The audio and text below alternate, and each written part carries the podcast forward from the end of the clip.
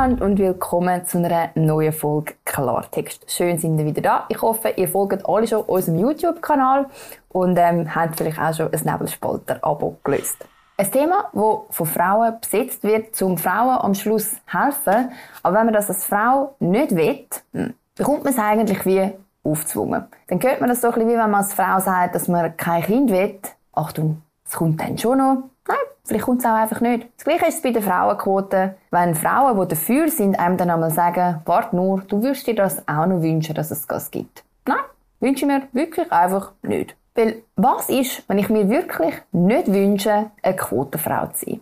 Was, wenn ich es schon genug mühsam finde, dass mich heute Leute fragen, ob ich etwas machen kann, weil ich eine Frau bin? Wie ist es dann, wenn ich Sachen tatsächlich machen kann, weil ich eine Frau bin? Ähm, ich meine, how about no? Generell ist lehrhaft, wie man auf die Idee kommen kann, dass das eine gute Idee ist, weil es gibt ja auch keine Quote für, was auch nicht, kleine Männer oder minder bemittelte Leute oder ich weiß auch nicht, Introvertierte anstatt Extrovertierte, weil Extrovertierte immer viel zu lange Sitzungen machen und zu viel schnurren. Das wäre die einzige Quote, die ich befürworten Aber im Ernst, nein. Einfach nein. Weil ich kann mir kaum etwas Sexistischeres vorstellen wie eine Frauenquote wo es am Ende vom Tag wirklich nur darum geht, dass ich etwas mache, weil ich eine Frau bin. Dass ich nicht als Arbeitsstute gesehen werde, nicht als Arbeitstier oder Bosslady oder Queen of Arsch aufreissen, sondern einfach nur als Frau. Und dann frage ich mich, was macht mich dann zur Frau? Am Schluss eigentlich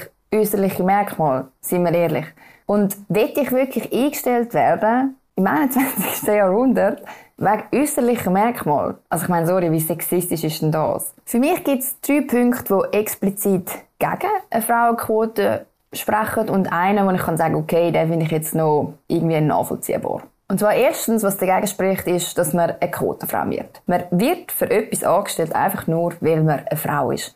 Und schlimmer daran finde ich, dass nicht nur für die Frauen, die aufgrund von einer Frauenquote nachher nur mit in einen Verwaltungsrat oder was weiß ich gewählt worden sind, davon betroffen sind, sondern am Schluss betrifft das alle Frauen. Es wird für alle Frauen einen faden Beigeschmack haben, wenn sie in einem Gremium sitzen, wo sie in der Unterzahl sind. Zweitens ist ein Zwang statt eine Freiheit. Wer hat mir vorgeschrieben, wer ich in meinem Geschäft haben Muss ich mir jetzt wirklich sagen lassen, dass ich, dass ich einen Typ muss einstellen oder eine Frau, wenn ich sage, hey, ist mir ehrlich gesagt scheißegal, ich will einfach den, der am besten schafft. Was zum dritten Punkt führt, nämlich Kompetenz, die in den Hintergrund rückt. Weil, ganz im Ernst, wir Frauen haben genau die gleichen Kompetenzen. Wir, haben, wir können genau das Gleiche wie jeder Typ auch. Ich brauche keine Quote für das. Ein Geschlechtsorgan stellt keine Kompetenz dar. Oder eben sicher nicht in einem Business, wo es darum geht, dass man über eine Frauenquote diskutiert. Es kommt ein Thema aufs Tapet, das mega wichtig ist. Nämlich erstens, dass Frauen die gleichen Karrierechancen sollen haben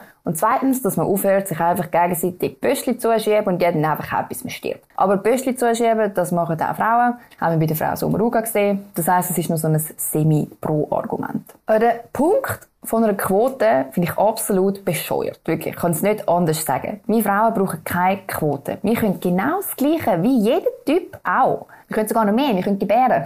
Und das, was wir brauchen, ist am Schluss nicht eine Quote, sondern es ist die Karrierechancen, die sollen gleich sein. Wir brauchen eine gute Vereinbarkeit von Familie und Beruf. Wir brauchen gute Möglichkeiten zum Teilzeit arbeiten für beide Elternteile. Wir brauchen gute Kinderbetreuungsmöglichkeiten und, und, und. Aber das kommt alles nicht mit einer Quote. Anstatt dass unsere Politik damit Kanonen auf Spatzen schießt, würde man sich gescheiter überlegen, was bringt dann jeder Frau etwas. Und das ist genau das, was von der Politik einfach jahrelang vernachlässigt worden ist. Ist übrigens auch absolute Nachlässigkeit von bürgerlicher Politik. Regt mich persönlich unhuren auf, Entschuldigung, dass man jetzt wegen Versäumnis, die man hatte, um uns eine bessere Vereinbarkeit zu ermöglichen, halt einfach mit dem Hammer von einer Quote kommt. Weil, sind wir ehrlich, die Quote betrifft am Schluss so wenig Frauen. Es ist doch der Durchschnittsfrau scheißegal. Aber das, was der Durchschnittsfrau und auch alle anderen Frauen etwas will bringen, ist, wenn man einfach kann Familie und Beruf verbinden. Dass man das einfach, dass das einfach eine Selbstverständlichkeit ist, dass beide Eltern können Teilzeit arbeiten, wenn sie das wollen, dass jedes Rollenbild okay ist. Und für das braucht es keine Quote. Aber anstatt, dass wir jetzt da nur auf der Politik rumhaken, man sieht, ich reg mich auch mega auf über das Thema. Es, es nervt mich so, dass man uns so etwas will, also etwas Gutes verkaufen. soll auch mal gesagt sein, starke Frauen werden nicht durch eine Quote gemacht. Mut gibt einem nicht den Staat. Mut lernt man von Hai, von seinem Umfeld. Also, liebe Eltern, behandelt eure Töchter nicht wie Prinzessinnen, die nicht allein heimlaufen können oder die gescheiter still sind, anstatt einfach mal laut zu sein, einfach mal die Meinung sagen. Frauen brauchen Mut, Biss und Fleiss. Man prägt Kinder schon so früh an ein gewisses Rollenbild. Und ich würde am liebsten jeder Frau sagen, ich will, sagt man nicht nur vor dem Altar. Ich will, soll man für jede einzelne Entscheidung sagen, die einen im Leben weiterbringen kann. Weil von nichts kommt nichts. Und wenn von nichts etwas kommt, dann wollen es nicht. In dem Sinne wünsche ich euch eine fleissige Woche. Ja, ich freue mich, wenn wir uns nächste Woche wieder sehen für eine neue Folge Klartext. Das mit dem Abonnieren habe ich schon mal gesagt. Das gilt immer noch und wie immer freue ich mich mega über euer Feedback, auch über Themeninputs. Ihr könnt mir ein Mail schreiben oder ihr erreicht mich auch über Instagram. Von dem her freue ich mich, wenn es nächste Woche wieder heisst, dass es eine neue Folge Klartext gibt. Bis dann!